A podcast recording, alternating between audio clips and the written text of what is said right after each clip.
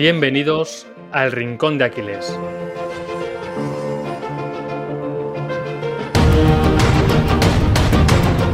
Muy buenas David, estamos en una nueva entrevista, esta vez yo creo que con una de las figuras que más nos han influido a la hora de empezar este podcast, Pedro Ioar, eh, con su podcast Emotion Me, con su libro La felicidad es el problema.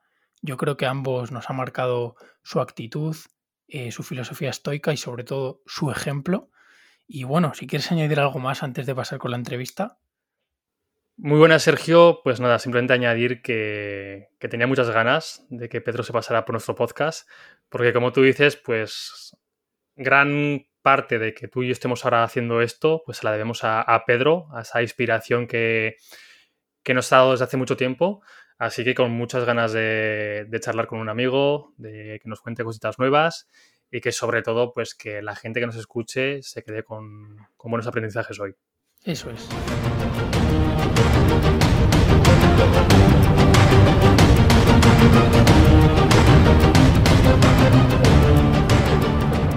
Muy buenas a todos, muy buenas Sergio, hola Pedro, ¿qué tal?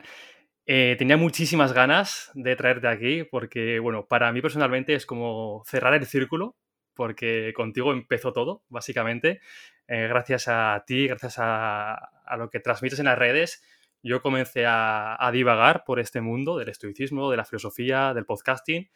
Así que, que, es una ilusión. Hace un año no me lo hubiese imaginado siquiera el poder entrevistarte ahora y no tener una charla de, de podcasters y entrevistados, sino una charla de amigos, que es lo que pretendemos en, en este rato. Así que lo primero, agradecerte muchísimo que estés con nosotros. Eh, tengo muchísimas ganas de, de, charlar contigo. Y bueno, no me enrollo más porque aquí el, el, importante eres tú hoy. Así que para quien no te conozca, que dudo que sean muchos, ¿quién es Pedro Vivar? ¿Cómo se define Pedro Vivar a sí mismo?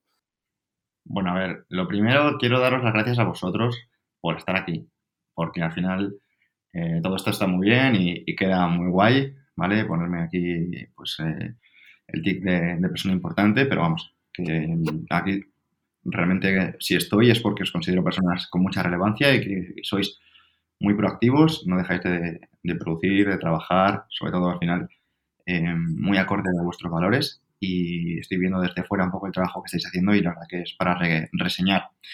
Y respondiendo un poco a la pregunta, ¿quién soy?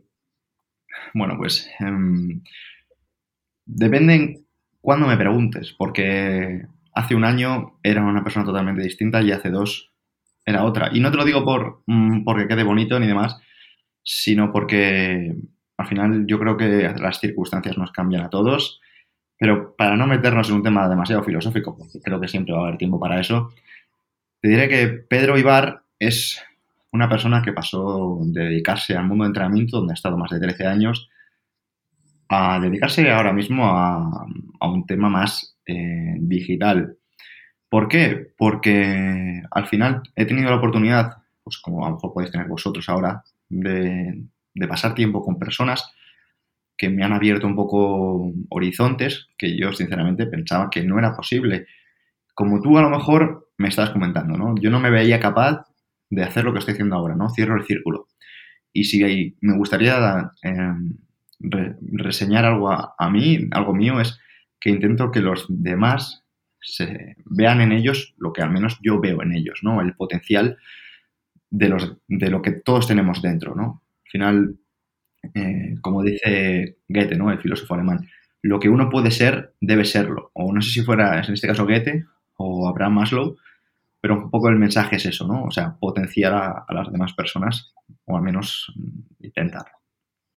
Pues bueno, Pedro, también yo te doy las gracias porque, bueno, has sido una persona bastante importante para mí y quería remontarte, pues bueno, hace, como sabrás, hace bien poco, en 2020, nosotros empezamos con este proyecto y quería remontarme a agosto de 2018, donde, pues bueno, un Pedro Ibar bastante más joven y más inexperto se lanza a hacerle una entrevista a Jesús Sierra. Y quería preguntarte, pues, ¿qué motiva hacer esa entrevista y qué te lleva a dar ese primer paso en el mundo de, del podcast? Pues mira, eh, lo primero, Sergio, también muchas gracias porque justo ya te conozco de, hace tiempo a ti, a menos de un año y medio, y estoy viendo tu, tu evolución, tu madurez, y, y, desde aquí quiero animar a las personas que estén escuchando este programa que no tienen idea del impacto que puede tener eh, escuchar podcast en lugar de, por ejemplo, ver tele o dejarte llevar por Netflix.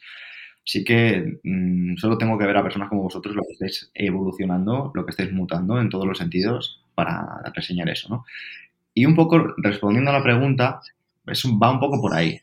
Em, yo veía a un Jesús Sierra, que para que no lo sepa, es un, es un empresario eh, de aquí, cántabro, de, Santander, que em, cuando yo le veía, pues entrevistaba gente como Power Explosive, como mm, Marenoso Puig, como Emilio Duró, como la doctora Isabel Berostegui. O sea, tenía un variopinto eh, grupo de entrevistados. Y, yo por entonces, un año antes, eh, había leído eh, Armas de Titanes, Tool of Titans, de, otro podcaster, Tim Ferris, y veía un poco, joder, o sea, el, potencial, ¿no? La cabeza que tenían estas personas y veía que tenían una especie de Tim Ferris aquí en España, que era Jesús, que era una persona que se levantaba temprano, madrugaba un montón para darse baños de agua fría, y luego se, se escuchaba sus podcasts en inglés o, mm,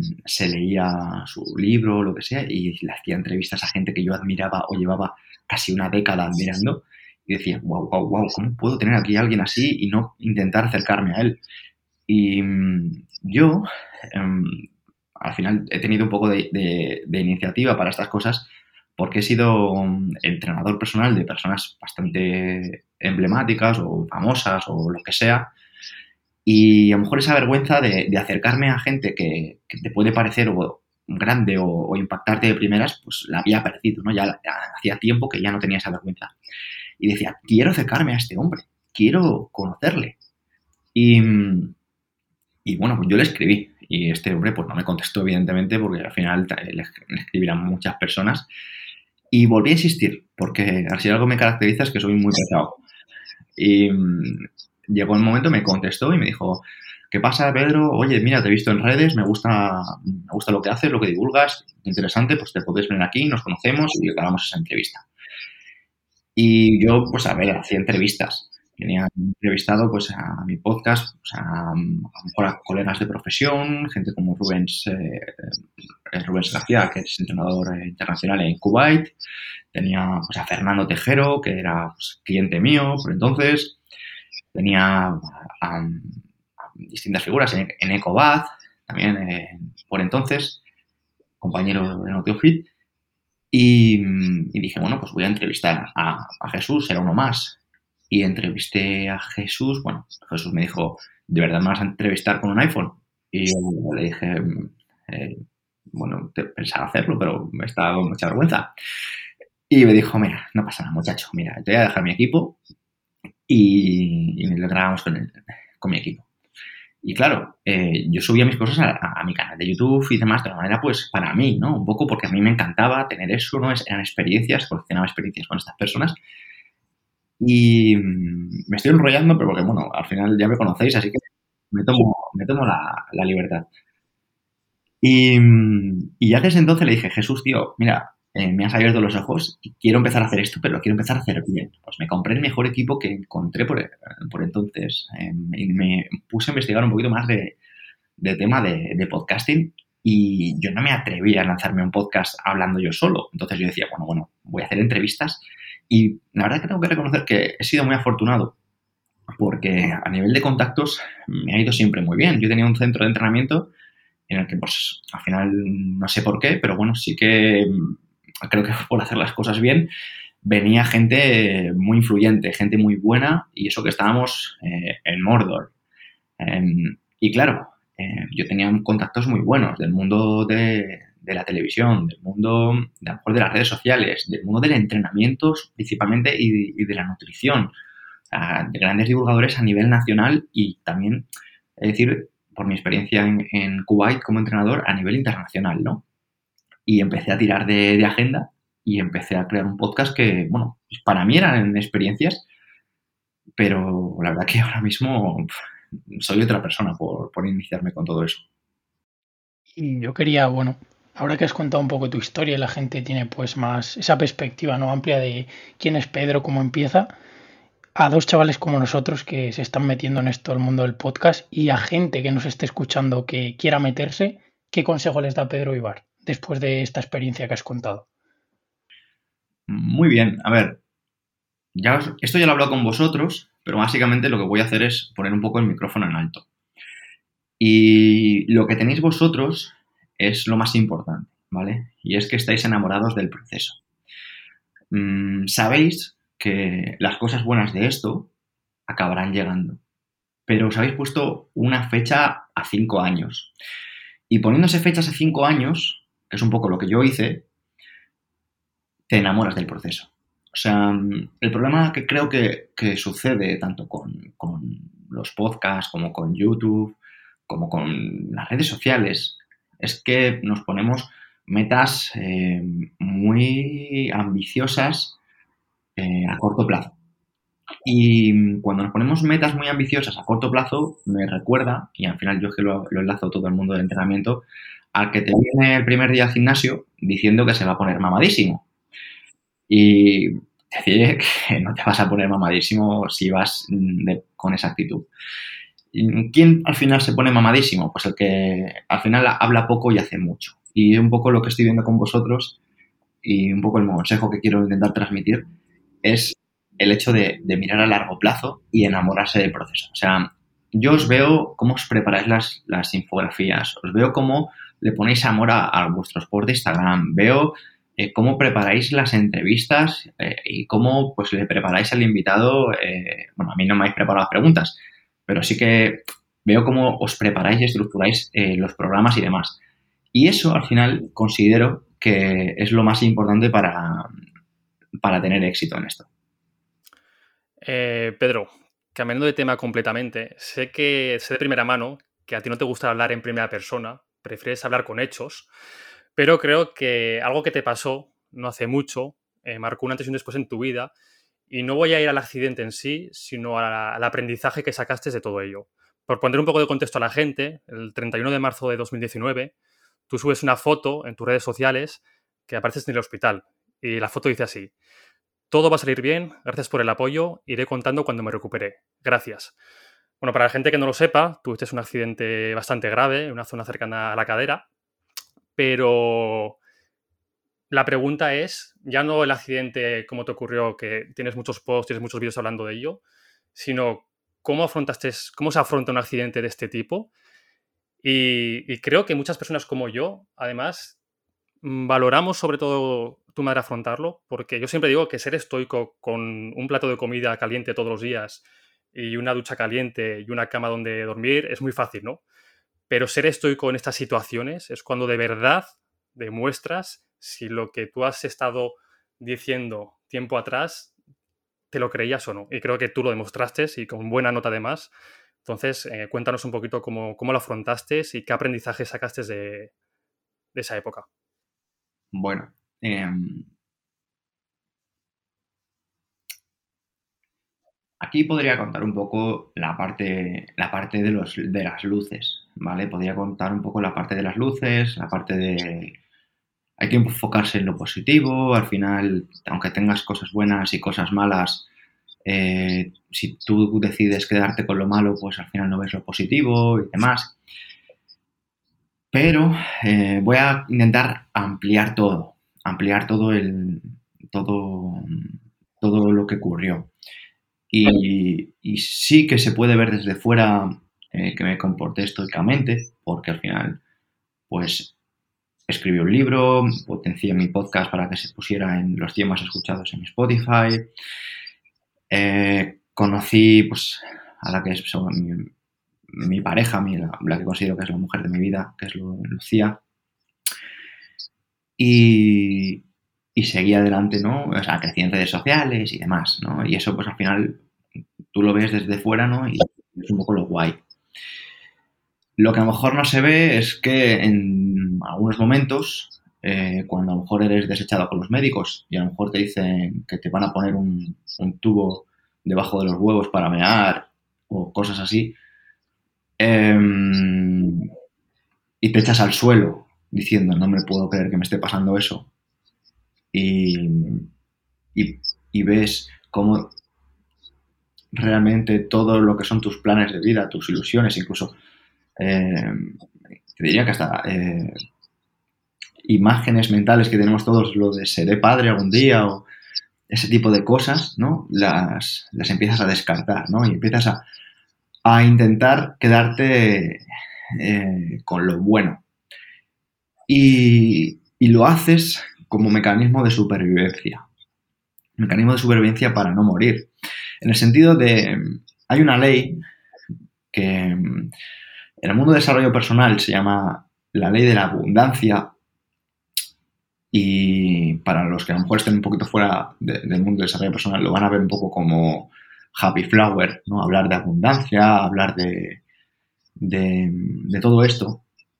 Pero mm, realmente la ley de la abundancia existe y, de hecho, a vosotros que os gusta el estoicismo, si cogemos un poquito las fuentes de disertaciones de Epicteto, habla de la abundancia y habla de las leyes de la naturaleza.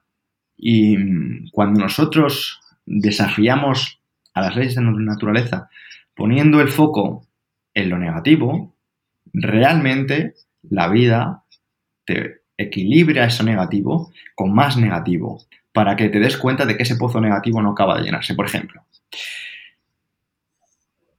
si tú estás mal y piensas que estás mal, la vida te va a enseñar que no estás tan mal y vas a estar peor. Por ejemplo, por entonces, si yo me hubiera puesto a pensar, o al menos las herramientas que yo utilizaba, que creo que era un poco eh, también dentro de la visualización negativa, pero vamos, que me pongo a hablar de esto y, de verdad que me pongo a divagar, pero voy a continuar un poco por esta línea y es em, tirando por entonces, haciendo así memoria, que ya hace un par de años a lo mejor no lo tengo tan fresco, yo pensaba, wow, estoy fatal, no puedo entrenar, no puedo trabajar, no puedo viajar a ningún lado, no, porque al final estaba meando por un tubo, estaba pues inmovilizado ¿no? y, no podía hacer nada, ¿no? Eh, no puedo tener relaciones sexuales, no puedo eh, hacer muchas de las cosas que hacía en mi día a día. Y al final, pues yo me considero una persona muy productiva, empiezo el día muy temprano y, eh, y lo acabo pues cuando ya no puedo más.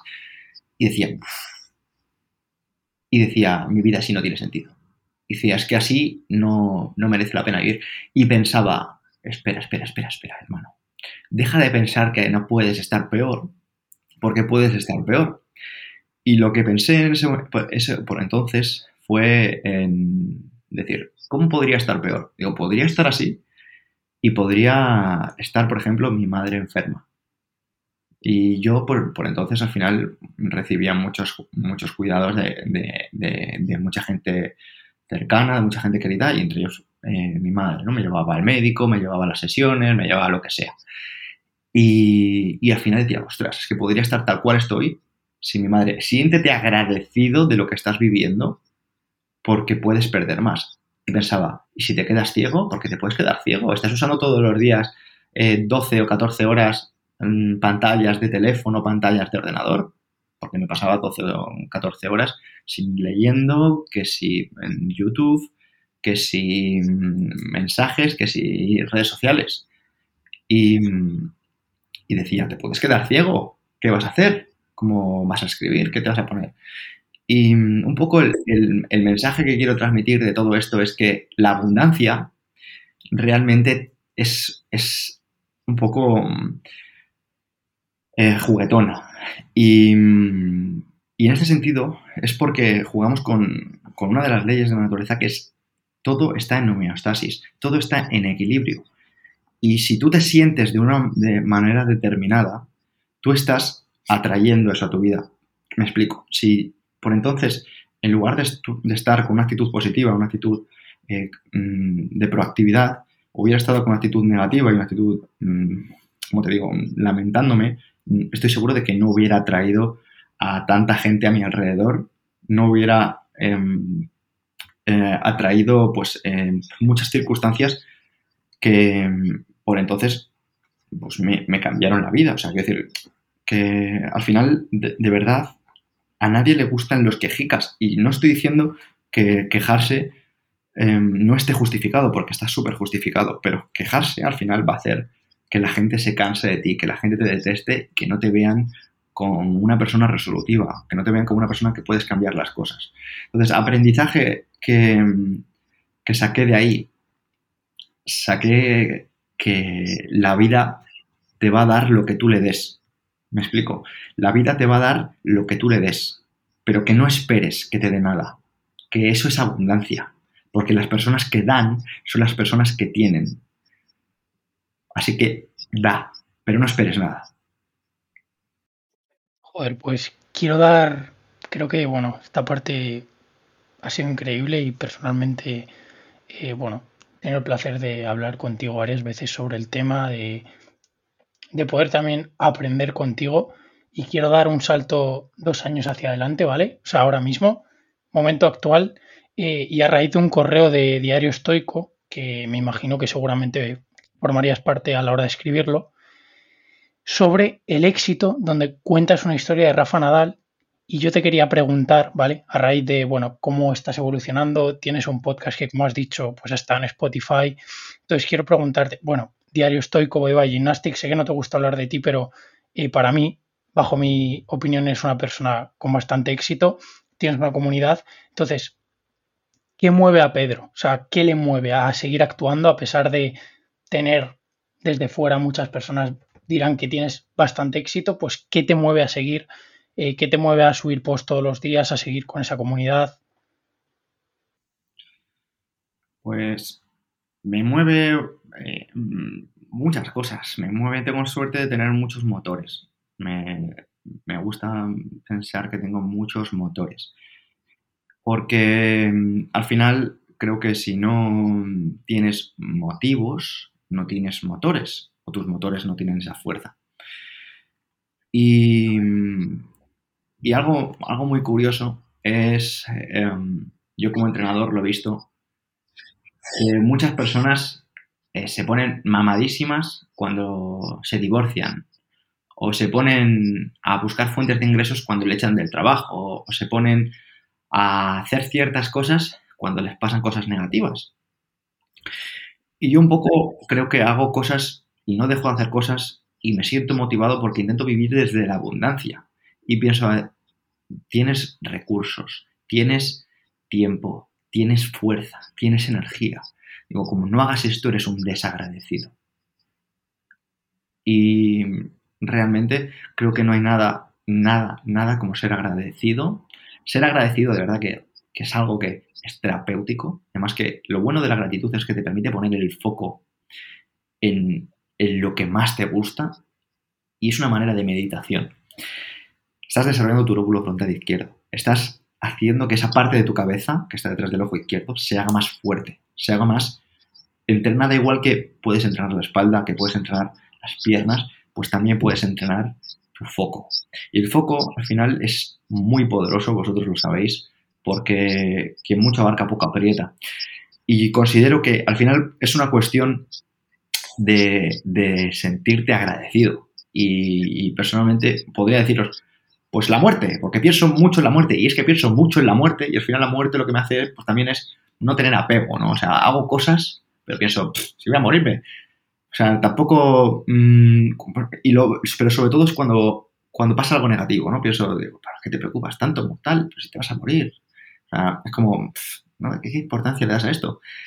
No obstante, en lo, de, en lo demás, en lo que es la creación, en lo que es hacer cosas o lo que la gente considera exitoso, es por sentirme muy agradecido, porque me, pienso en lo que tengo, no en lo que me falta, no pienso en tener más porque, porque quiera tener más o porque busque tener más seguidores, porque no quiero más seguidores, es que mm, realmente no es que quiera seguidores, realmente quiero más dinero, no, más seguidores, que es algo que, la gente se confunde, no, gana, gana 2.000 followers, gana 50.000 followers o 10.000, digo, si no quiero 10.000 followers, dame 50.000 euros, no me des 50.000 followers. Porque eso es una basura, al final, eso es mm, repercusión vacía, o sea, no quieras eso.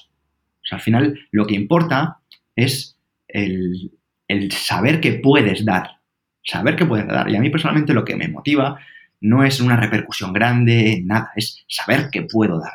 Y me motiva muchísimo. Me siento muy fuerte. Y precisamente por eso entreno, porque al final algo que pasa mucho con, con los divulgadores de desarrollo personal, de crecimiento personal, de filosofía y todo eso, y no lo digo con un tono despectivo malo, es que hablan de, no, actividad física y tal, pero no se dejan la piel en lo que hacen. Y a mí personalmente me, me gusta dejarme la piel en lo que hago. Y, y, eso me hace sentirme más vivo. Me gusta tirarme al suelo y levantarme y tirarme al suelo otra vez y volver a levantarme y exigirme. ¿Y por qué? Pues si, si eso te cansa, si eso destroza tus músculos. Bueno, pero te hace que merezca la pena la, vida. Y yo no busco vivir 100 años. Es que mm, busco vivir lo que vaya a vivir, pero te aseguro que, que lo que viva va, lo voy a disfrutar. Y que no se confunda eso con el término de disfrutar hedónico, sino disfrutar de decir, me siento satisfecho por lo que he hecho. Joder, pues cuánto estoicismo ahí hay entre líneas. Creo que, bueno, que has dado bastantes estrategias estoicas y justo a raíz de eso también, bueno, has mencionado el tema de Lucía y por ahí va la siguiente pregunta, ¿vale? Por el tema de relaciones y también relacionándolo con el tema del éxito. Entonces la pregunta básicamente es, ¿cómo ha cambiado tu manera de relacionarte con las personas y de que entren en tu círculo si es que ha cambiado? Porque es cierto que pues la gente eh, tiende a ir a la miel, ¿no? Las abejas tienden a ir hacia la miel, entonces cuando ves que una persona tiene cierto éxito, seguramente habrán llamado a tu puerta mucho más que antes. Muy bien. Es muy buen, punto y se puede abrir aquí un, abanico muy grande, ¿no? En mi caso, eh, creo que tengo un filtro bastante, mmm, digamos, de capas porque soy muy fácil de acceder, o sea, soy una persona que intento contestar siempre, intento contestar siempre cuando me escriben, cuando me preguntan, no tengo miedo a, no tengo miedo a ninguna pregunta, no tengo miedo a, nada en ese sentido. Y algo que, que, intento es estar muy cercano. Lo que pasa que eh, de cara a dar implicación emocional, que es el hecho de que me importe alguien, o sea, me importa alguien en el sentido de, o sea, quiero que a todo el mundo le vaya bien. No obstante, que yo dedique tiempo y energía, que creo que el tiempo es lo más valioso que tenemos, a una persona es, es bastante más difícil, ¿vale? Creo que lo primero es educación, o sea, alguien te está diciendo, oye, ¿me puedes ayudar en esto puedo hacer esto otro? Y realmente pues intentas pues, contestar o intentar dar una respuesta.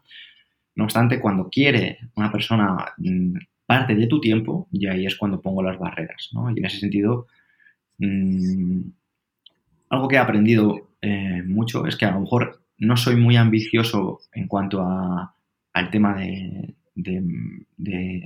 monetario, a nivel, por ejemplo, de...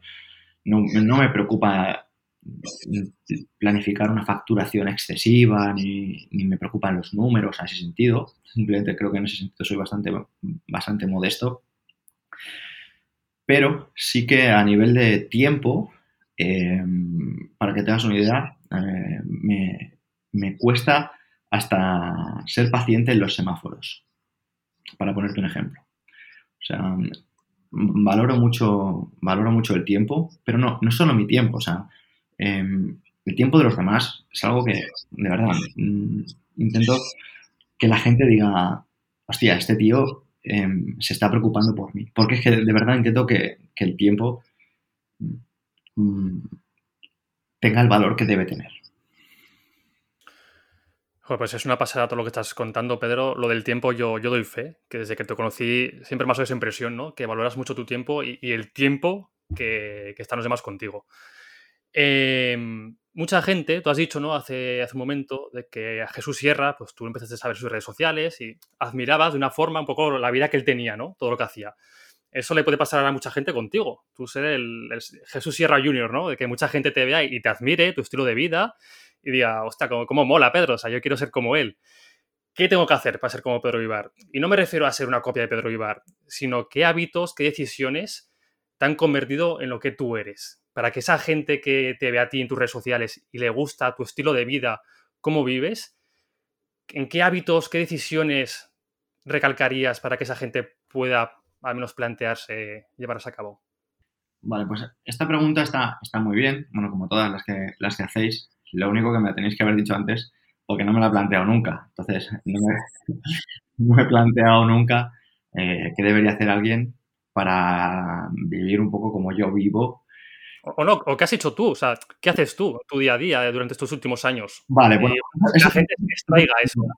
Vale, genial, porque, genial, porque eso para mí es otra pregunta, porque sí que considero que em, yo tengo una serie de, ideas en mi cabeza de, cómo tratar a los demás, de cómo comportarte, de cómo ver las cosas y a lo mejor pues debería reflexionar sobre ellas para poder compartirlas con calidad.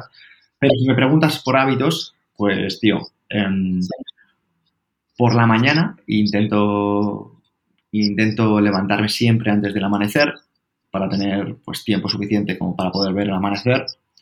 Me gusta, me gusta dedicar las primeras horas del día pues a actividades que no me hagan, eh, mm, digamos, gastar demasiada, demasiada energía o estresarme ah, de una manera negativa. Busco más el eustrés, busco dosis de incomodidad como suficientes para no estresarme, o sea, busco un estrés positivo.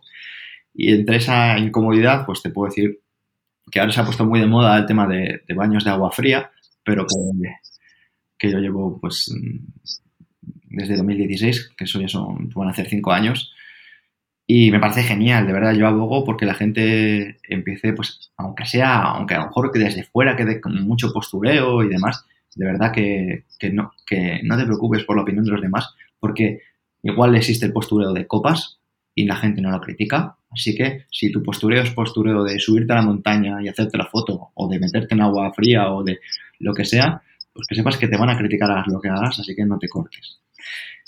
Y pues eso, me gusta pues meterme en el mar eh, al amanecer, me gusta la lectura mañanera, dedico al menos unos 40 minutos. Si puedo, dependiendo también del día, em, pues me, dedico eh, un rato pues a, lo mejor a enfocarme más a, crear contenido para redes sociales a primera hora del día porque así luego me libera de, esa carga el resto del día. Y sí que es cierto que antes tenía una, rutina de estiramientos y dedicaba pues al menos unos 30 minutos a, estirar y otros 10, pues, 15 minutos a, a, meditar. Pero es decir que lo he abandonado porque, como te decía, ¿no? Al final la, vida cambia y soy distinto a la persona que era hace dos años y, distinto también a la que era hace cuatro, ¿no? Y sí que es cierto que eso es algo que me gustaría retomar de nuevo porque considero que me hacía mucho bien y el tema del físico y tal lo, lo agradezco mucho. Oye, Pedro, corrígeme si me equivoco, sin contar tu faceta de entrenador personal, tu primer proyecto como emprendedor fue CrossFit Me un box situado a las afueras de Madrid, que cerraste, si no me equivoco, el año pasado, en 2020. Mm, quiero preguntarte por esos aprendizajes que, puedes extraer de esa aventura, ¿no? No sé si duró 5 o 6 años. Eh, ¿Qué cosas buenas sacas? ¿Qué cosas no tan buenas sacas? ¿Volverías a repetir? Bueno, a ver, eh, también, igual que te digo que mi podcast me convirtió en la persona que soy ahora, eh, el tema del box me, abrió los ojos a muchas cosas. O sea, eh, si yo sé que el emprendimiento, por ejemplo, de un gimnasio es como es, em, primero, yo seguramente no hubiera mm, tenido un socio, ¿vale? Me hubiera... Eh, o bien sí me hubiera asociado, pero no con una persona que hiciera lo que puedo hacer yo, sino me hubiera asociado con una persona que mm, pudiera hacer cosas que yo no puedo hacer. Como por ejemplo, ahora mismo en otros proyectos mm, estoy con personas pues que saben hacer cosas que yo no sé o que les motiva a hacer cosas que a lo mejor a mí no me motivan. Y eso es maravilloso. No obstante, en, el proyecto de, de, un gimnasio, asociarte con otra persona que hace lo mismo que tú, pero a lo mejor no tiene la misma filosofía, considero que es algo que es un, es un error. Lo que pasa que al final siempre la amistad, pues, eh, es una, una idea que al final ciega la razón y también la inexperiencia, ¿no? La inexperiencia también eh, te lleva a hacer cosas que con experiencia las haces de otra manera o no las haces. Y, así, de manera pues, eh, positiva, porque creo que todo, todo lo que he aprendido es, algo positivo, es que mm, hard work pay off, o sea, el trabajo duro paga. O sea, yo me acuerdo que empezaba el día temprano, a las 8 de la mañana y terminaba, si tenía entreno personal, a las 12 de la noche me acuerdo que es, era maravilloso dedicarle horas y horas y horas de trabajo a algo que, te gusta, porque aunque acabas destrozado, te sientes motivado cada día. Y, y considero que el trato humano, cuando tratas con personas y, no buscas tu bien, sino buscas el bien de los demás, eh, también paga. O sea, preocuparte por los demás, solucionar problemas de los demás, interesarte por los demás, eh, hacer cosas que a lo mejor no te competen, pero que sabes que le estás ayudando a otra persona, puede parecer algo como poco eficiente, pero eso sin que te des cuenta. Yo no lo sabía, pero a mí me estaba granjeando una, una reputación, me estaba granjeando un carácter, me estaba haciendo mucho bien, porque cuando pasó el tiempo, Mm, yo no, yo, no recordaba haber hecho tantas cosas. Pero claro, luego la gente estaba súper contenta, la gente era, se sentía muy agradecida, o sea, hablaba de mí maravillas. Entonces, eso me permitió llegar a gente que yo en mi vida me, hubiera podido llegar. O sea, yo todavía guardo un recuerdo de mi época de entrenador que es, es maravilloso. Gente que me ha dicho que ya no solo le he cambiado la manera, yo no solo le he cambiado, perdón, el físico, se me ha cambiado la manera de, ver las cosas. El hecho de transmitir esa, esa idea del entrenamiento a su vida personal, a relativizar las cosas, ampliar las perspectivas, em, me hizo darme cuenta de que yo hacía eso. Porque yo no me daba cuenta de que yo hacía eso. O sea, creo que a veces, como nosotros como personas, no nos damos cuenta de las cosas y son terceras personas las que nos dicen, oye, pues se te da bien esto, oye, pues se te da bien esto otro. Y a mí de decirme ciertas cosas o decirme, pues, uy, pues ah, eres muy, eres muy, muy buen psicólogo, o sea, mm, no quiero decir con esto que sea psicólogo, porque no soy psicólogo ni, nada, sino esta expresión que coloquialmente dice la gente, ¿no? Me, me, empezó a interesarme por la psicología, pero ya de manera eh, pues más profunda, ¿no? Y empecé pues a, estudiarlo por mi cuenta y, y, decir, ostras, ostras, ostras, ostras, es que todas estas cosas yo ya estoy aplicando, ¿no? Y, considero que gracias a, ese trato humano y a ese trabajar con personas, hoy por hoy soy la persona que soy. Y, de verdad aquí gracias a todos mis clientes, o sea, es que puedo, hoy por hoy, no, por desgracia no tengo contacto con ellos porque no tengo contacto con tantas personas como me gustaría porque a veces no me da, no me da la vida. Pero sí que es cierto que cuando me los he encontrado por persona o cuando a lo mejor llega el fin de año o lo que sea, siempre recibo esos mensajes y, y me siento súper honrado. Además, te iba a preguntar, para terminar este tema, ¿echas de menos tu faceta como entrenador personal? Quiero decir, ¿te volveremos a ver eh, echando gritos en algún box, en algún gimnasio? ¿O ese Pedro, esa época, esa época dorada, la recordaremos con, vídeos?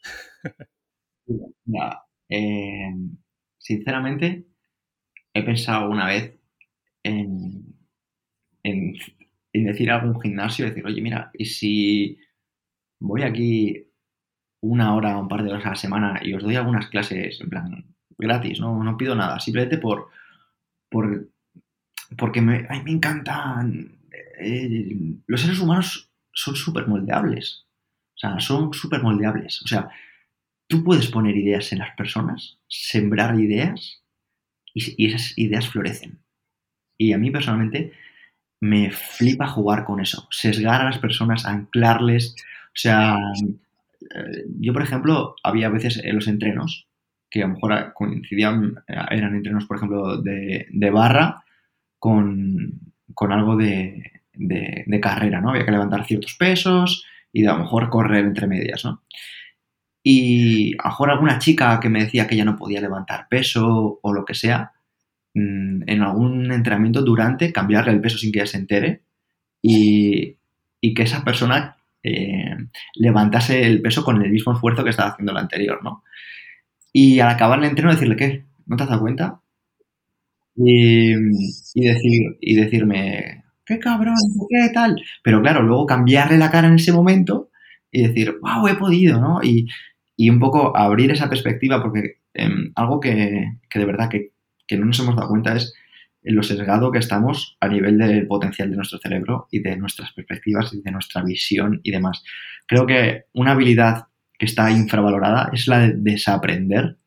Desaprender creo que está súper infravalorado y que creo que hay muchas cosas que deberíamos desaprender porque hemos aprendido cosas y tenemos creencias que nos están limitando y deberíamos eh, deshacernos de ella porque el ser humano tiene un potencial inmenso. Y principalmente respondiendo a tu pregunta, me gustaría volver a ello en, de, cierta manera porque me fascina, me fascina eh, ver cómo evolucionan las personas. Creo que se nota de sobra simplemente escuchándote. se nota de sobra lo, que lo vives, lo que lo sientes y, sobre todo, pues, que se te da muy bien, cojones. Y Pedro, yo quería, bueno, rescatar eso que has mencionado de que te gusta asociarte con gente, pues, que tenga tu filosofía, pero que le gusten otro tipo de cosas. Y me gustaría sacar una persona que creo que, que ha influido bastante en ti, que se llama Agus, que bueno, eh, desde aquí un saludo a Agus, que para mí es un genio del marketing, pero un genio. Lo que, lo que ha hecho es increíble. Así que un saludo desde aquí a Agus. Y lo que está haciendo con sus meditaciones eh, también me parece chapó con Toca Vivir. Y quería preguntarte, ¿vale? Respecto a lo de Agus, pues cómo te ha marcado Agus como amigo a lo largo de tu vida. Pues, mira, primero Agus no es que sea eh, mi amigo, es que es mi mejor amigo. Y, es, una persona con, muchos valores y muy buenos valores. Y os voy a contar algo que todavía no ha salido porque es un podcast que grabé con él y todavía no he compartido, pero bueno, lo vais a tener aquí en primicia antes que no mucho en mí. Y es una anécdota de, de este chico. Y este chico, me acuerdo que estaba de Erasmus en Noruega y él tenía pareja. Y su chica estaba también en Holanda. Yo fui a verle y estuve con él, pues creo que fueron un par de semanas ahí en Noruega. Y pude pues vivir un poco como vivía él y tal y demás. Y en alguna fiesta, yo me acuerdo que había una italiana que no dejaba de tirarle los trastos, además la chica estaba súper bien. Además, mi colega Agus, por si alguien no lo conoce, es un tío de, de metro 96, que es bastante atractivo, bastante además muy culto, pues habla varios idiomas, un tío eh, excelente. Y, me acuerdo que, pese a que le tiraban un montón de, fichas, estaban pues, zorreándole bastante, el, tío siguió, siguió como, como si nada. Dijo, mira, muy bien, pero esto no está bien, así que, por favor, déjame en paz. Y, era así constantemente. Y a mí personalmente eso, yo, yo le conocía ya de hace años y es una persona con la que yo tenía pues mucha afinidad porque es una persona que le gusta mucho la lectura, es una persona que le gusta mucho eh, la salud.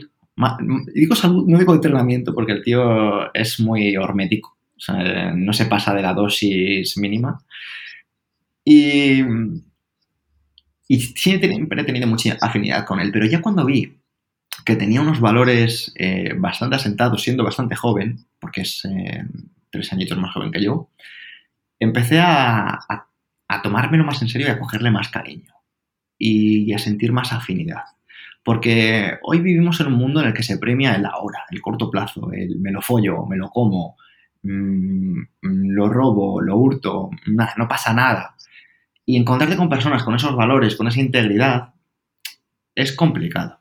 Y personalmente, pues em, es una persona que a mí personalmente me ha, me ha marcado mucho y me ha recomendado un montón de, libros y de, de lecturas y de, de, programas y demás que sinceramente me, me, encanta, ¿no? Y considero que, eh, igual que os he dicho antes, el tema de, lo, de, lo, que me ha ayudado Motion Me, de lo que me ha ayudado CrossFit Me, o mi etapa de entrenador, las personas que me, que me he encontrado por el camino me han enseñado un montón. Y entre ellas, quiero destacar a mi amigo Agus, que también cuando yo estaba muy malito, me, demostró mucha, mucha lealtad y, venía, venía a verme con frecuencia, me, traían comida, jugaban conmigo al Catán y son pequeñas tonterías, pero como he dicho antes, al final eh, eh, la abundancia no está por lo que recibimos, la abundancia está por lo que damos.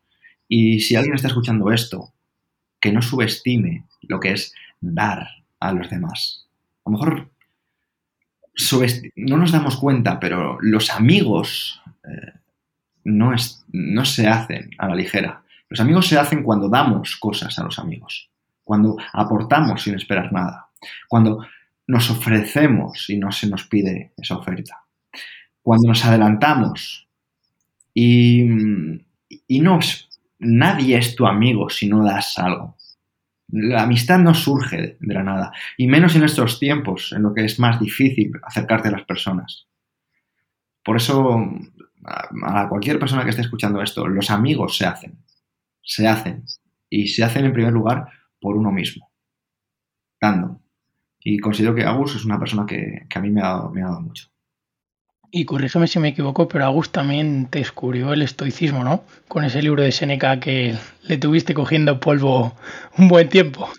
Sí, además Agus escribió el, prólogo de Ecos Estoicos precisamente porque fue él el, que me descubrió el estoicismo, pero además me lo descubrió eh, y yo no le hice ni puto caso, porque me dijo, tío, te va a gustar mucho, te va a gustar mucho Seneca. Y yo diciendo, seguro que sí, Seneca, tiene nombre de, filosofía, y además, la filosofía es un coñazo, porque la, filosofía que estoy aprendiendo en el instituto es una puta mierda. Que no sé si se puede decir puta mierda en vuestro programa, ahora que, lo pienso. Lo preguntaremos al jefe, pero creo que se puede, Pedro. Vale, si acaso. Pues la filosofía es una, basura, tal. Y, claro, empiezas a leer el libro este y dices que es y te empiezas a leerlo y dices es una basura. Porque empiezas a leer sobre Luciano Seneca y te habla de su padre. Y tú dices, ¿de, quién va este libro? Y dices tú, de, Y claro, luego te das cuenta de que, hay dos de que hay dos Senecas. Pero que lo importante es el hijo. Pero claro, para entenderlo tienes que también conocer al padre, ¿no? Y bueno, perdón, me estoy aquí enrollando un poco de, con Seneca, pero la cosa es que a mí Agus me, descubrió el estoicismo a través de, la brevedad y la felicidad de la vida y, y, siguió saberlo. Y fue años después el que me dijo, ¿te acuerdas, Pedro? Y digo, hostia, tío, me acabo de acordar. Y dice, fíjate, tío, has creado todo un movimiento. Y digo, no, hombre, no es que lo haya creado, es que simplemente, al final, yo soy una persona muy, muy efusiva y le pongo las cosas que no me gustan, digo abiertamente que no me gustan, las cosas que me gustan, digo abiertamente que me gustan y soy como la típica persona que dice, prueba esto, tío, que te va a gustar mucho, vente aquí, te tengo que llevar a este restaurante, o ven aquí, pues con el estoicismo me pasó lo mismo. O sea, fue un poco de, a ver, a ver, a ver, tengo cierta repercusión en redes sociales, dije, pues necesito que estas personas, o sea, estoy anunciando esta suplementación y no voy a ponerme aquí a anunciar esta, esta filosofía. Y fue un poco a lo loco, ¿no? En plan de, epísteto, epísteto, tengo aquí un epísteto. Y, así un poco a, compartirlo a lo loco y a ponerme a gritar Marco Aurelio, Marco Aurelio.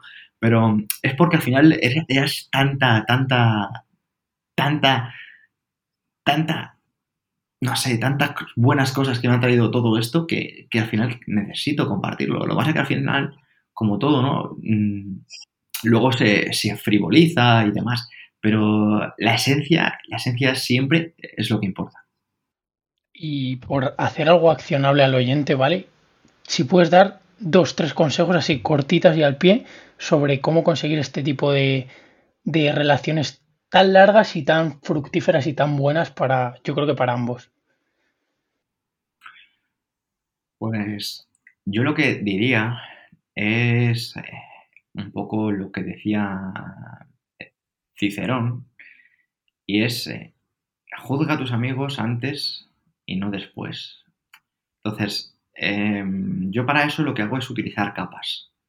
Y es, la primera capa, no te pongas una capa en la que seas inaccesible. Yo personalmente hace, hace nada he comenzado un programa de radio en abierto para que la gente que escucha Emotion Me pueda hablar directamente conmigo. Y estoy con ellos en abierto, gratuito, los martes y los jueves de, 8 a, pues a 9 menos 20 en una plataforma que se llama Clubhouse, que es gratuita. Y lo hago porque me gusta tener una capa en la que sea muy abierto. Entonces, una vez que estás abierto a eso, ya puedes tú empezar a, saber o a filtrar quién pasa la siguiente, la siguiente, ¿no? Y se pasa la siguiente escuchando, escuchando a otras personas.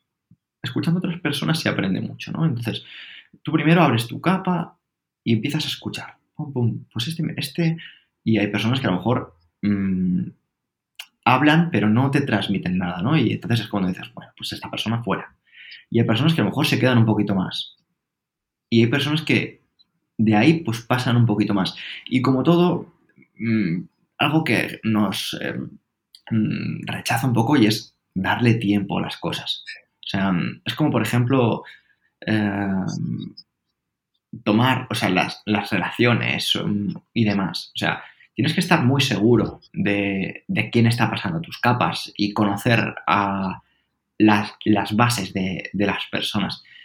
Siempre, siempre, siempre hay un factor que es, es, el azar y que no depende de ti, ya que eh, igual que una persona puede ir muy, muy, muy bien, tener unos valores muy pulcros, tener unas ideas y una filosofía y unos principios eh, muy sólidos, puede tener circunstancias mm, desastrosas y fallarte y decepcionarte. Y, y no por eso eh, mmm, es peor persona, ¿no? Pero ya a lo mejor no lo quieres en tu círculo. Y lo mismo, ¿no? Puede haber personas que a lo mejor mmm, te han dado una cara mm, porque curiosamente en esas circunstancias esa persona pues le interesaba mucho estar cerca tuya y luego se le ve que su esencia realmente no va nada contigo, ¿no? Entonces, lo que quiero decir con esto es que mmm, capas, porque las capas al final lo bueno que tienen es que eh, te ahorras un poco el, las decepciones y sobre todo que con las capas no te estás mmm, quitando a nadie, quiero decir, no te estás eh, cerrando a, conocer a nadie, ¿no? Y sea abierto, o sea, da tu opinión libremente, o sea, y esto, perdón, que a lo mejor no, no, no he empezado por ahí, sé tú mismo, o sea, hay personas, por ejemplo, y esto lo veo mucho en redes sociales, que a mí personalmente me, escriben y me dicen, tío, mira, yo pienso como tú, pero como diga yo esto por mis redes, me, me, van, a, me van a criticar. O, Pedro, yo pienso mucho, eh, yo también pienso así, por ejemplo, de, de, de los impuestos, o pienso así de, de, de, la corrupción, pero yo no quiero decir nada porque no me gusta meterme en, estos fregados. Digo, tío, te entiendo, ¿no? Pero si tú no te mojas, al final no vas a atraer a gente como tú, o sea, vas a atraer a, a cagones que no hablan. Y tú al final quieres a gente, gente con, con solidez. Y, y, personalmente, yo veo a mucha gente en redes sociales, imagínate, que tienen mogollón de peña detrás, o, mucha influencia y demás, porque se han mojado o porque se, han puesto a hablar de cosas abiertamente, no porque tienen vergüenza. Es que la vergüenza, de aquí hablando un poquito de, estoicismo, es un vicio. La vergüenza viene de, del, del miedo, y el miedo viene del fobos, y fobos es uno de los vicios del estoicismo. Y si intentas tener una filosofía de vida, o al menos acercarte a esta filosofía de vida, no te puedes permitir tener miedo. ¿Vale? O al menos no dejarte llevar por ese miedo. Entonces, lo que le recomiendo a cualquier persona que, quiera tener relaciones es lánzate a ser tú mismo, independientemente de las críticas. Porque te aseguro una cosa, cuando llegan las 10 de la noche, el único que está pensando en la crítica que te han hecho eres tú. El único que está pensando que te han escrito en el Instagram Mm, eres feo o no estoy de acuerdo, el único que lo piensa eres tú. Y te lo digo yo, que yo me he puesto a criticar de todo. O sea, que decir que y me han llovido de, cualquier cosa. Y sé que a la gente se la suda mi vida, realmente. Entonces, ¿me voy a poner a preocuparme de, de que alguien me ha criticado? No, pero sé precisamente que el haber dado mi opinión es lo que ha hecho, por ejemplo, que yo esté aquí ahora mismo hablando con vosotros. Para cerrar el tema de las relaciones, has hablado que usas bueno, tu forma ¿no? de, de, las capas, ¿no? de ir conociendo a una persona poco a poco y según vayas entrando un poquito más en esa persona, pues ver si te quedas con ella o si, o si la echas a un lado. ¿utilizaste alguna otra herramienta o alguna incluso alguna herramienta estoica, como puedes hablar de los valores, de la virtud, que te ayude a conseguir esas relaciones de calidad, como la de Agus que hemos hablado hasta ahora?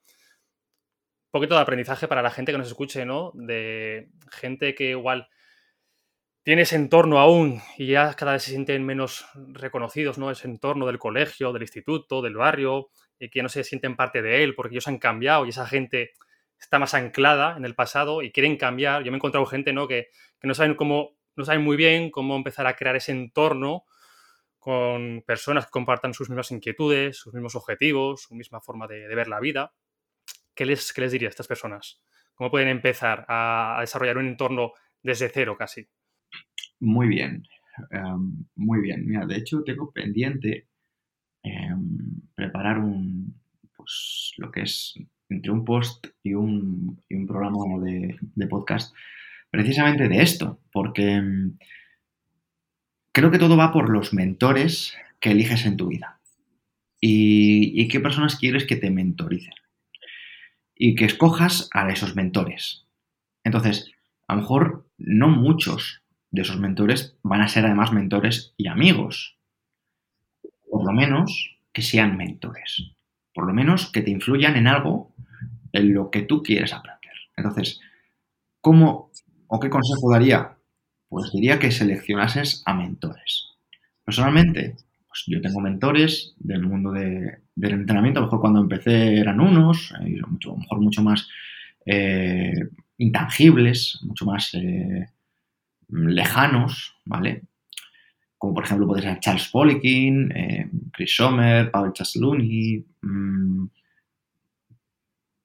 figuras a lo mejor del mundo del entrenamiento, pues a lo mejor que me, o Greg Glassman, que me, por ejemplo me, podían echar una mano, por ejemplo, ya Greg Glassman tuve la suerte de, entrevistarle cuando era CEO de CrossFit, y a lo mejor no me podía, no me puedo acercar a esas personas, pero sí que el hecho de acercarme a sus trabajos, a sus influencias, a sus ideas, me hacía pues encontrarme pues, en blogs, en, en cuentas de redes sociales, en distintas plataformas, a personas con esas mismas ideas. Y mejor aún, tener temas de conversación para hablar con esas personas. Y gracias a eso, hoy por hoy, pues, y te menciono a estas personas que son del mundo de entrenamiento, pues, tengo como amigos a personas que siguen esa misma filosofía, como por ejemplo puede ser em, Albert Nagel o puede ser eh, mi, colega Josu, que recientemente le, he contratado como preparador y yo nunca he tenido preparador porque siempre me lo he comido y me lo he guisado, pero se ha convertido un amigo en, una persona, pues a lo mejor que ahora yo soy su cliente. Y mm, lo mismo em, puede pasar al revés, contratar a una persona y convertirte en, su amigo. Y, lo mismo, hay personas que mm, a lo mejor en un aspecto de, su vida a ti te generan interés. Pero tú a lo mejor generas lo mismo en él en otro aspecto que no tiene nada que ver, a lo mejor no tiene nada en común. Y a mí me pasaba, por ejemplo, con, con, uno de mis mejores amigos, que es Alberto Álvarez, que también ha estado en este programa, y es cómo me acerqué yo a Alberto. Porque yo veía una persona, pues a lo mejor eh, con la que tenemos estilos de vida totalmente distintos, porque es una persona que él es nómada digital, viajaba alrededor del mundo todo, todo el año, y yo pues trabajaba físicamente en tema personal, con mi gimnasio y demás. ¿Cómo me acercas a una persona así si no tiene nada que ver contigo? Pues diciéndole, tío, mira, me gusta lo que haces. La verdad que creo que lo estás haciendo muy bien, divulgas muy bien y comunicas muy bien. Por cierto, tengo un programa de podcast. ¿Quieres venirte para acá? Tal. Y, te hacer. Y curiosamente, pues también un programa de podcast, pero seguramente si no hubiera tenido un programa de podcast, yo le hubiera dicho, ¿te vienes a entrenar conmigo? ¿Te vienes a tomar un café conmigo? Y así comienzas una conversación. Y una conversación con una persona con la que tengas afinidad en algo se puede pasar en horas. Y Alberto, pues a lo mejor, gracias a esa amistad, me mentorizó en, más en marketing o más en, ciertos aspectos de cómo hacer las cosas, en la automatización de, cosas que a lo mejor yo no tenía ni, ni, bajo de idea. Y como eso han sido muchas personas y yo me siento súper agradecido de, haber sido pues, un poco abierto a, acercarme a personas, pero al final las personas son muy cómodas, son muy cómodas. este vive en, imagínate, en Zaragoza, no me voy a ir a Zaragoza. O este vive en Barcelona, no me voy a ir a Barcelona. Yo este año voy a irme a Barcelona a grabar podcast. Voy a irme a Mala a grabar podcast voy a irme a Zaragoza a grabar podcast. ¿Por qué? Porque voy a, a moverme, porque eso me permite generar eh, sinergias, me permite generar contactos. Y esas personas a lo mejor, a lo mejor no, mismo no son muy cercanas y a lo mejor no lo son nunca. Pero el hecho de, haber mm, apretado el culo es lo que un poco eh, marca la diferencia. Y te aseguro que para mí sería mucho más fácil, si yo pensase un poco en, crecimiento, en, contenido, grabar el podcast en Zoom y subirlo. Pero mis podcasts son presenciales, precisamente porque me encanta eh, mirar a los ojos y generar relaciones. Y sentir cómo las, las neuronas de espejo se activan. Y sentir qué me transmite esa persona. Y, y, es un poco lo que creo que a veces se pierde, ¿no? Al final, el tema digital acomoda mucho a la gente.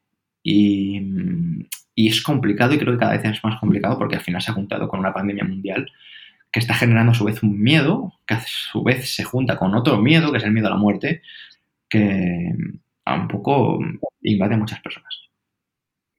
Pues Pedro, ya paso a una parte un poco más egoísta, ¿vale? Que he introducido yo así porque me apetecía eh, en la entrevista contigo. Sabes que soy un tío, pues bueno, que le gustan bastante los matices, que me gusta eh, profundizar bastante. De hecho, tú y yo hemos tenido charlas. raro que llevamos casi una hora de entrevista y de momento Sergio nos ha puesto en desacuerdo con nada de lo que ha dicho Pedro. Sí, es raro. Muy raro, ¿eh? Pero sí hemos tenido discusiones, matices, debates. Entonces, eh, quería traer tres de tus mensajes a este podcast para que te puedas explayar en ellos, para que puedas matizar. Así que te lanzo el primero, ¿vale?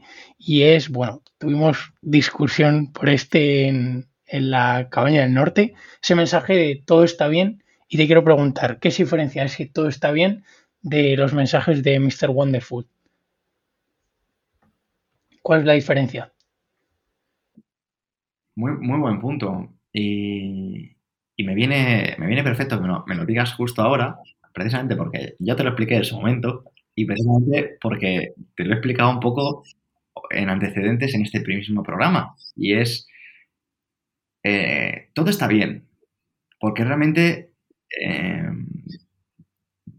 estamos hablando de, la abundancia, de cómo tú decidas verlo, de, ¿crees que no está bien?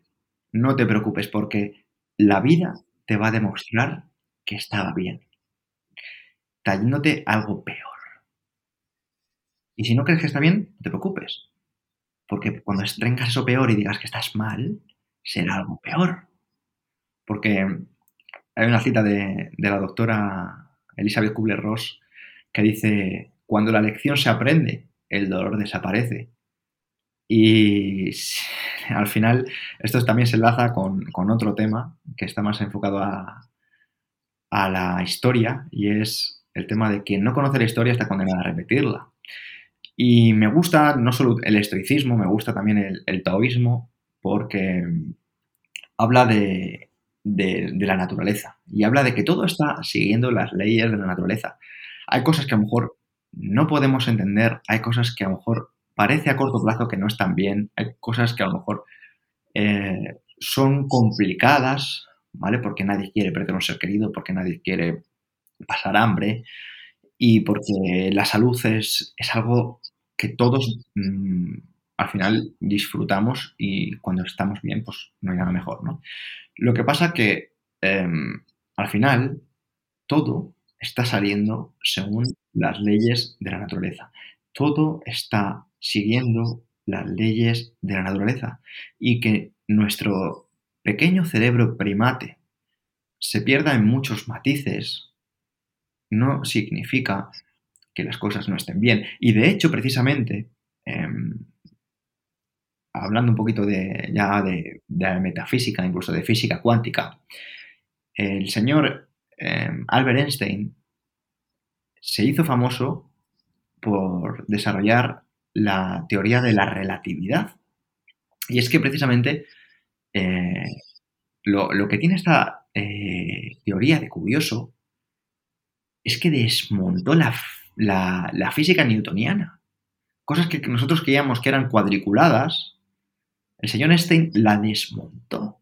Primero con la, teoría de la relatividad simple.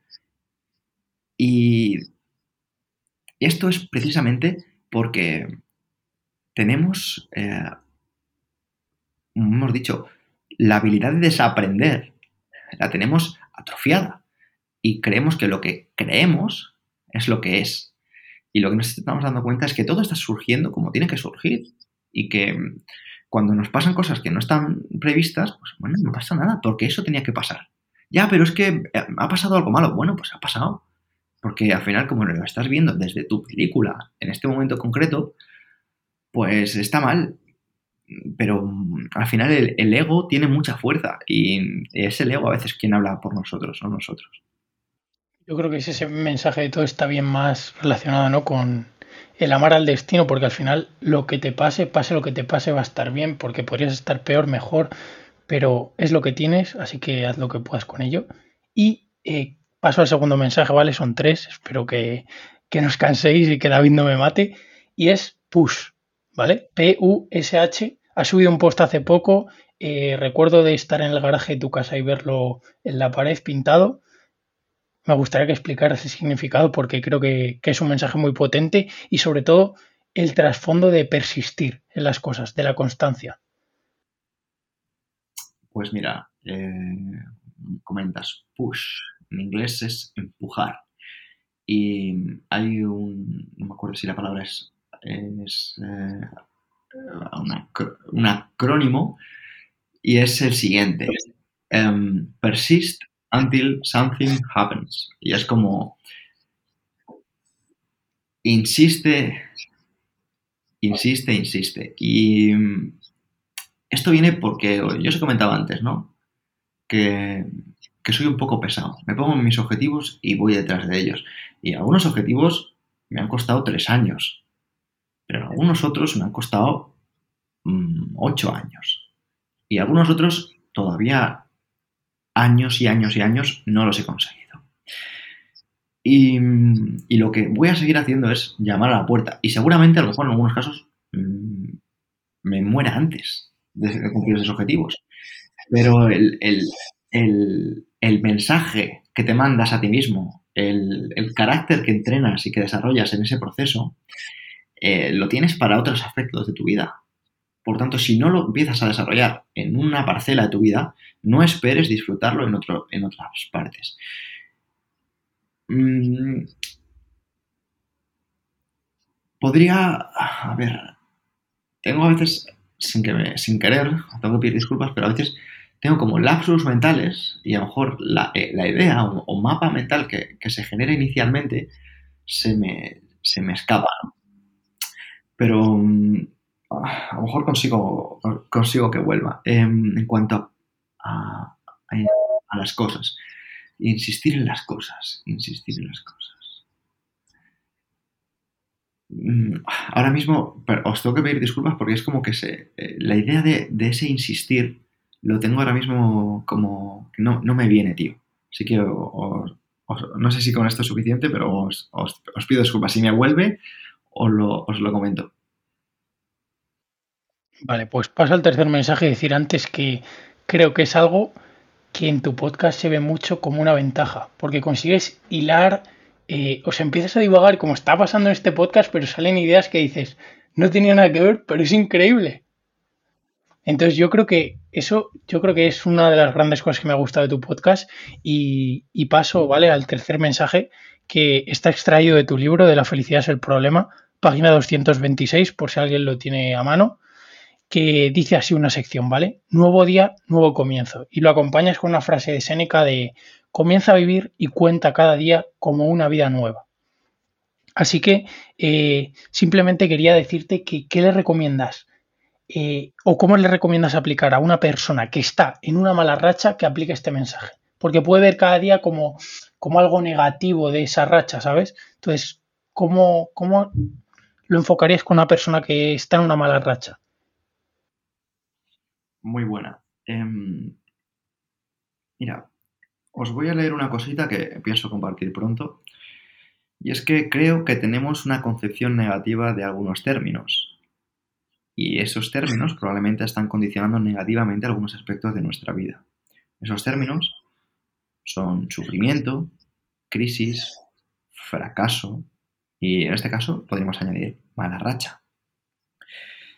Y cuantos más libros leo, buscando respuestas en las biografías de, personas más exitosas que yo, o cuando a lo mejor escucho una conferencia o, veo algún vídeo en, YouTube o algún resumen en, redes sociales o lo que sea, mm, recuerdo que está muy bien mm, leer estas reflexiones de, los demás, pero lo que no veo tan frecuentemente es reflexiones de, personas más de a pie, de personas más, eh, más cotidianas, a lo mejor menos eh, influyentes o menos eh, mm, mediáticas, hablando de, lo que aprenden ellos del dolor, de lo que aprenden de ese sufrimiento, de, de, cómo ese, esas circunstancias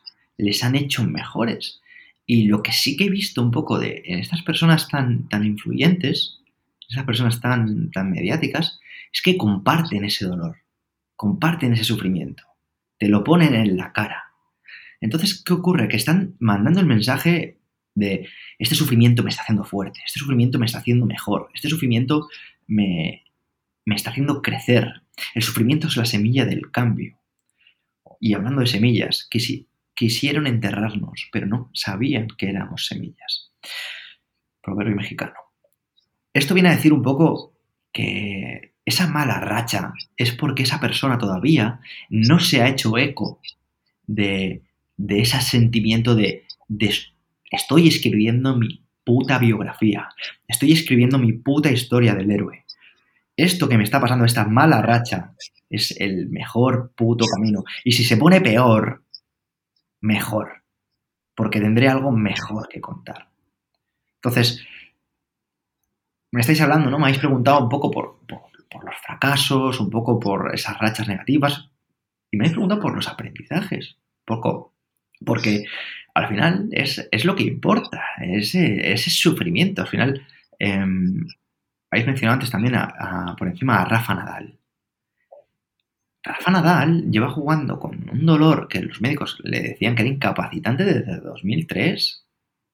¿Y por qué admiramos a Rafa Nadal? Porque sigue verse a eso. Entonces, ya no es solo eso, sino... Eh,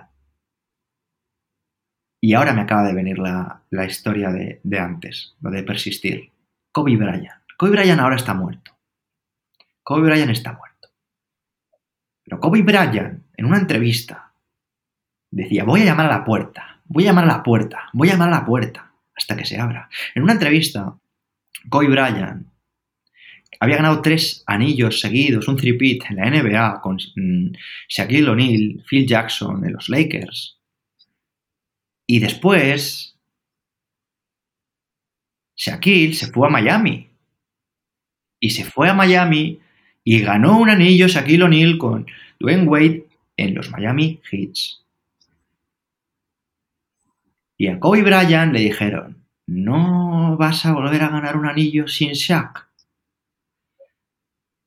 Y dijo, voy a, voy a ganar un anillo sin Shaq. Pero Kobe Bryant no ganaba. No ganaba.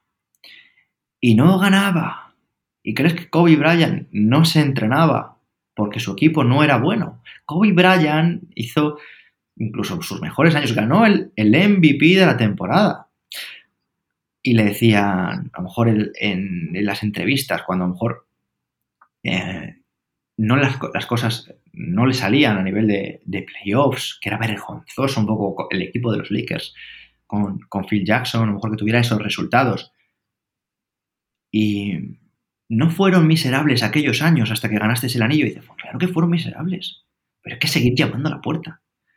Que vienen un devorador, o sea, esa entrevista, ahora mismo no recuerdo quién fue el, entrevistador, por eso lo lamento muchísimo, pero es que la escuché una vez y, y la tengo en mi cabeza y, me resuena, esa, como, porque yo soy una persona que a mí me consideran exitoso, pero ya, me río del, éxito, o sea, yo soy un, yo soy un, un luchador, yo soy un constante de la vida, soy un pesado y estoy ahí todos los días.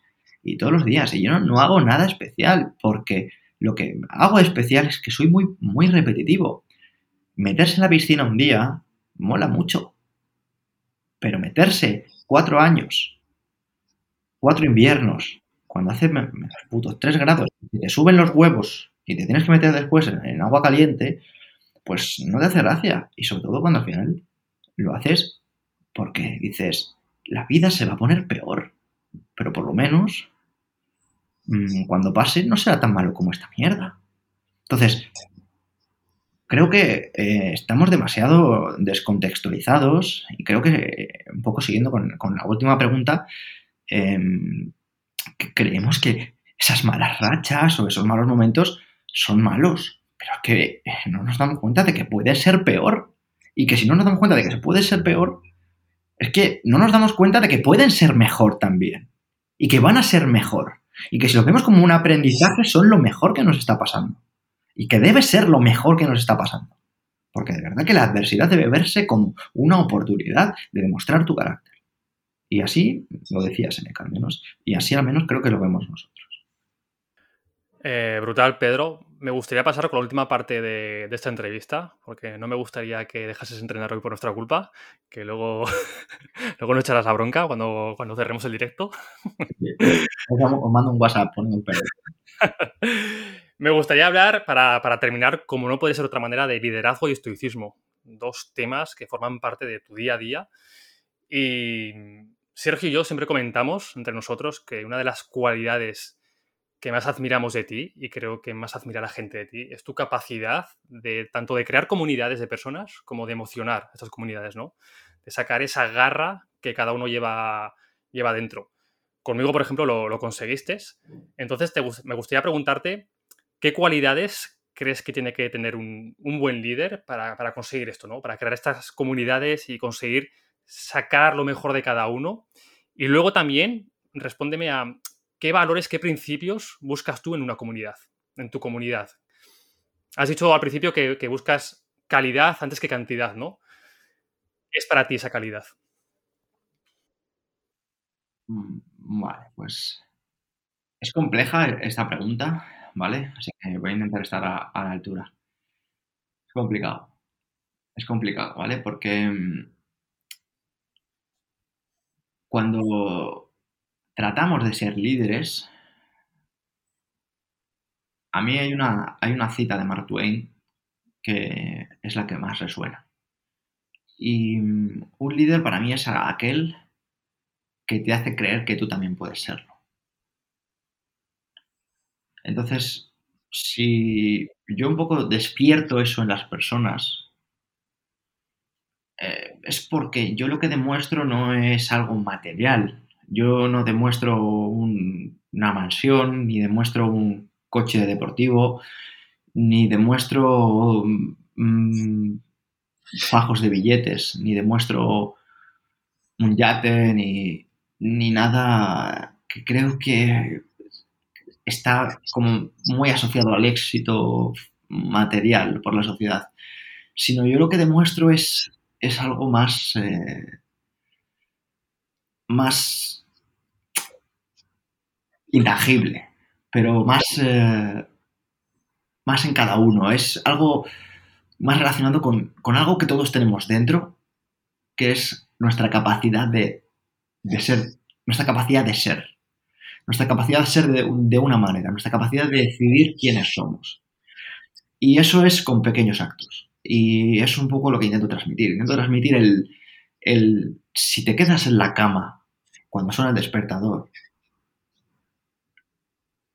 te estás definiendo. Si te propones ganar masa muscular y no eres capaz de terminarte el plato, te estás definiendo. si quieres competir en alguna cosa y no, lo, y, no te esfuerzas, te estás definiendo.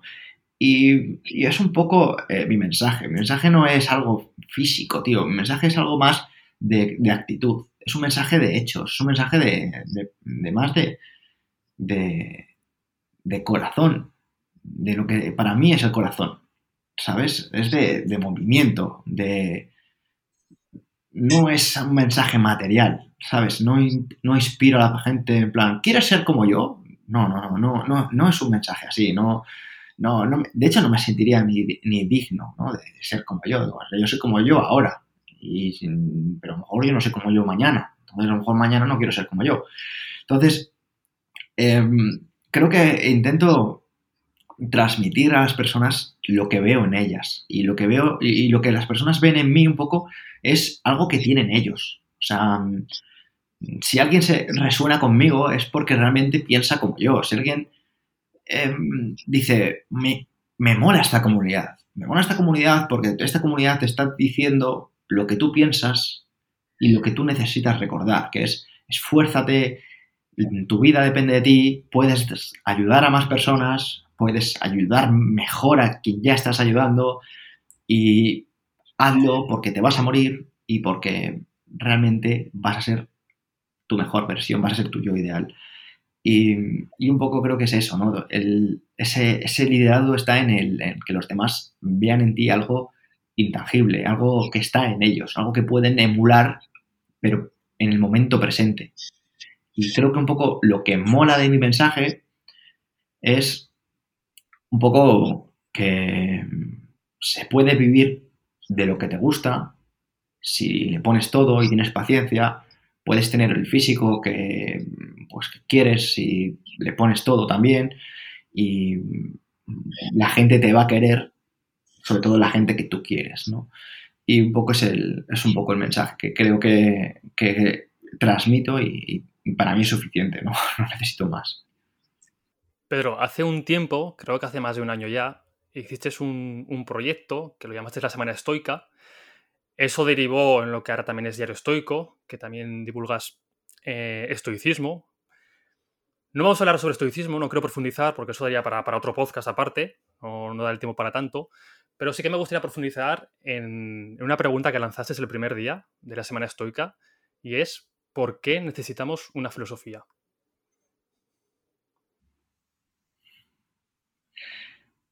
Pues muy buena pregunta. Y es que, mira, Oye, si te das cuenta, David, las personas están muy sobreestimuladas. Tienen teléfonos móviles, seguramente alguien está escuchando esto en un teléfono móvil, un dispositivo móvil, en una tablet, en, el coche o en, o en su casa o en un ordenador. Y si no es esto, será YouTube, o será un Netflix, o será una red social, o será otra. Y si no, será una llamada telefónica. Y es porque estamos constantemente sobreestimulados. Estamos llenos de flashes, llenos de anuncios, llenos de ideas. Y a diferencia de nuestros abuelos, o nuestros bisabuelos, ellos no tenían eso ellos tenían una vida física, una vida mm, más, eh, menos, menos virtual, más física. Y ellos vivían en una dictadura. Ellos eh, a lo mejor no tenían las libertades ni los derechos que tenemos nosotros. Ellos a lo mejor no podían decir a alguien gilipollas por la calle o, pegar un grito o ir en calzoncillos por la playa. Entonces, yo creo que eh, la diferencia, y me, estoy enrollando a lo mejor un poquito más, es que por entonces no tenían, o sea, por entonces, perdona, por ahora no tenemos una guerra en la que luchar, no tenemos unos derechos que conseguir, no tenemos eh, nada tan, tan grande o más grande que nosotros. Nosotros somos los protagonistas de la peli. Nosotros somos eh, los que nos merecemos mm, todo. Nosotros, nosotros, el yo, el, el, el individuo es quien corta el bacalao, mientras que hace 100 años era un poco eh, otras ideas. ¿Y qué ocurre cuando no tienes unas ideas? No tienes un, una guía. Pues que corremos el, riesgo de, de malvivir, de vivir lo que otros estén tejiendo para nosotros. Nos estamos llevando por las ideas de otras personas. y esto es muy peligroso. Esto es muy peligroso porque a lo mejor a corto plazo no te enteras y, vale, pues te pones un vídeo, te pones otro y demás, pero cuando pasa el tiempo y tienes un, golpe en tu vida, unas circunstancias que te cambian, empiezas a ver el tiempo que, que has malgastado o pensando en lo que podías haber hecho de valor y dices, ¿qué pasa? ¿Qué mal? Es que mi vida no tiene sentido, es que mi vida no va a ninguna parte, es que no me siento bien, es que no tengo un propósito, es que no sé qué hacer, es que se me va todo. Y es porque no tienes unos principios, ni unos valores, ni una vida, y unas ideas que te, estén dirigiendo. Te, está llevando las ideas de otra persona, te está llevando las ideas de una multinacional. Entonces, estás jodido, tío. Estás trabajando, estás dedicando, gastando tu tiempo para una multinacional, para un Estado. Y eso, créeme, pues si no despiertas de la burbuja, pues de puta madre, porque al final te la suda porque no te enteras. ¿Vale? Es como estar eh, pues dentro de Matrix conectado sin enterarte. Pero cuando sales de Matrix y te estás dando cuenta que estás viviendo los sueños de una multinacional que te está diciendo que, te compres una camiseta de marca o que te compres un coche de marca o que te pongas pechos, pues, mm, ojito, que, que las cosas son más complicadas, pero cuando te das cuenta de que a lo mejor hay una filosofía de vida que te está dando unas, unos valores y unas ideas donde te sientes totalmente en coherencia con esos valores, Dios, es que todo empieza a fluir. Y te juro que es una puta locura, tío. O sea, es que te sientes, te sientes bien, porque estás siguiendo uno de los principios básicos de, de para mí, la, felicidad o el sentido, que es la coherencia. La coherencia. Y, creo que lo que falta un poco es, coherencia. Pues totalmente de acuerdo. Eh, esa coherencia entre sobre todo acciones y palabras. Que al final eh, también sepas por qué se dicen las cosas, eh, qué motivan las acciones de las personas. Como ha dicho Pedro, hay mucho trasfondo detrás, políticos, Estado, o sea, muchísimo trasfondo, no solo ese. Entonces, piensa y sé consciente qué motiva las acciones de las personas. Y yo creo que Pedro, para no robarte ya más tiempo y para dar el broche final a, este podcast, que de verdad que muchísimas gracias porque tu manera de enrollarte y cómo conectar las historias y las ideas, de verdad que a mí personalmente he disfrutado mucho, me lo he pasado muy bien y creo que el oyente también. Y ya como última pregunta, eh, quería decirte, estas personas, ¿vale? Que dicen, pues sí, me estoy dando cuenta, resuena el mensaje de este tal Pedro conmigo, eh, ¿por, qué, ¿por qué libros o por qué recursos pueden empezar? ¿Qué les recomiendas? Pues a ver, eh, sin ninguna duda, creo que si ya está aquí, está en el lugar adecuado, porque al final estáis dando una serie de, herramientas prácticas al oyente para que poco a poco pues su vida vaya mejorando y lo que diría es que tuviera paciencia, paciencia, paciencia, porque todo llega para que no deja de buscar. Y eso también lo dijo uno de vuestros invitados, que se Joan Gallardo, y me dejó esa cita en, mi garaje, porque vino, vino a verme una vez a, Madrid y, no me olvidará. Y dejó esa cita, dijo, todo llega para que no deja de buscar. Entonces, yo le diría, primero, que tenga paciencia. Y segundo, que, que no deje de buscar. Pero vamos, sin, ningún tipo de duda, le diría que ya está en el sitio adecuado y que estoy seguro que pues vosotros o, el blog de diariostoico.com le, le, puede ayudar mucho porque ahí tienen artículos cada semana y tienen pues, reflexiones o meditaciones de, personas que realmente pues saben de lo que hablan y están divulgando con, principios y con valores de esta filosofía. ¿Y algún libro en concreto que digas, que recomiendes a las personas que te haya cambiado un poco la manera de ver las cosas o que pueda ayudar para esta fase más de introducción a la filosofía, a iniciarse con, el estoicismo, por ejemplo? Pues mira, un libro que, que recomendaría, sin ninguna duda, es Los siete hábitos de la gente altamente efectiva. Y recomiendo este libro, que a lo mejor puede que no tenga un mensaje estoico de primeras, porque es una introducción para mí a la filosofía, a tener unos principios. Y en ese libro vas a encontrarte, por ejemplo, desde lo que es ser proactividad, de lo que es diferenciar lo urgente de, de lo importante, de lo que es poner lo primero, lo primero y darle importancia a lo que es importante, hasta mejorar tus relaciones con otros seres humanos. Que al final, el estoicismo está muy bien, pero el estoicismo no es una filosofía zen en la que estás en una montaña perdido, mm, sin conexión con otros seres humanos. El estoicismo pasa por pegarte, por defender lo que, lo que está bien. ¿Vale? Aunque a veces te tengas que llevar un ojo morado.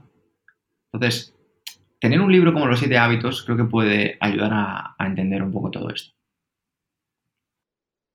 Yo quiero añadir, porque está mal que lo diga el propio autor, que es Pedro, pero desde aquí recomendamos, sinceramente, además, La felicidad es el problema, que es, que es un libro de, Pedro Ibar, que además creo que lo escribiste, o al menos lo terminaste de escribir en esa época que estuviste eh, post-accidente, encerrado en casa.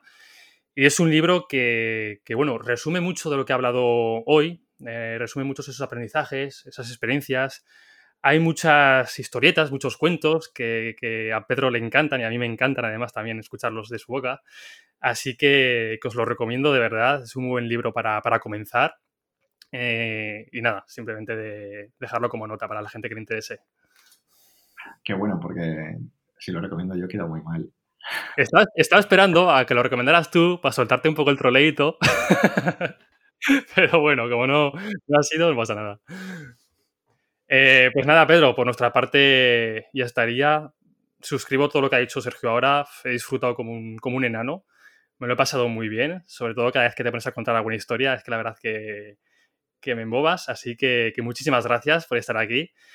Esperamos tenerte dentro de un tiempo y nos cuentas actualizaciones y te mandamos un, fuerte abrazo, Pedro. Pues a ver si abren fronteras y lo repetimos presencialmente, chicos. Desde luego. Gracias, Pedro.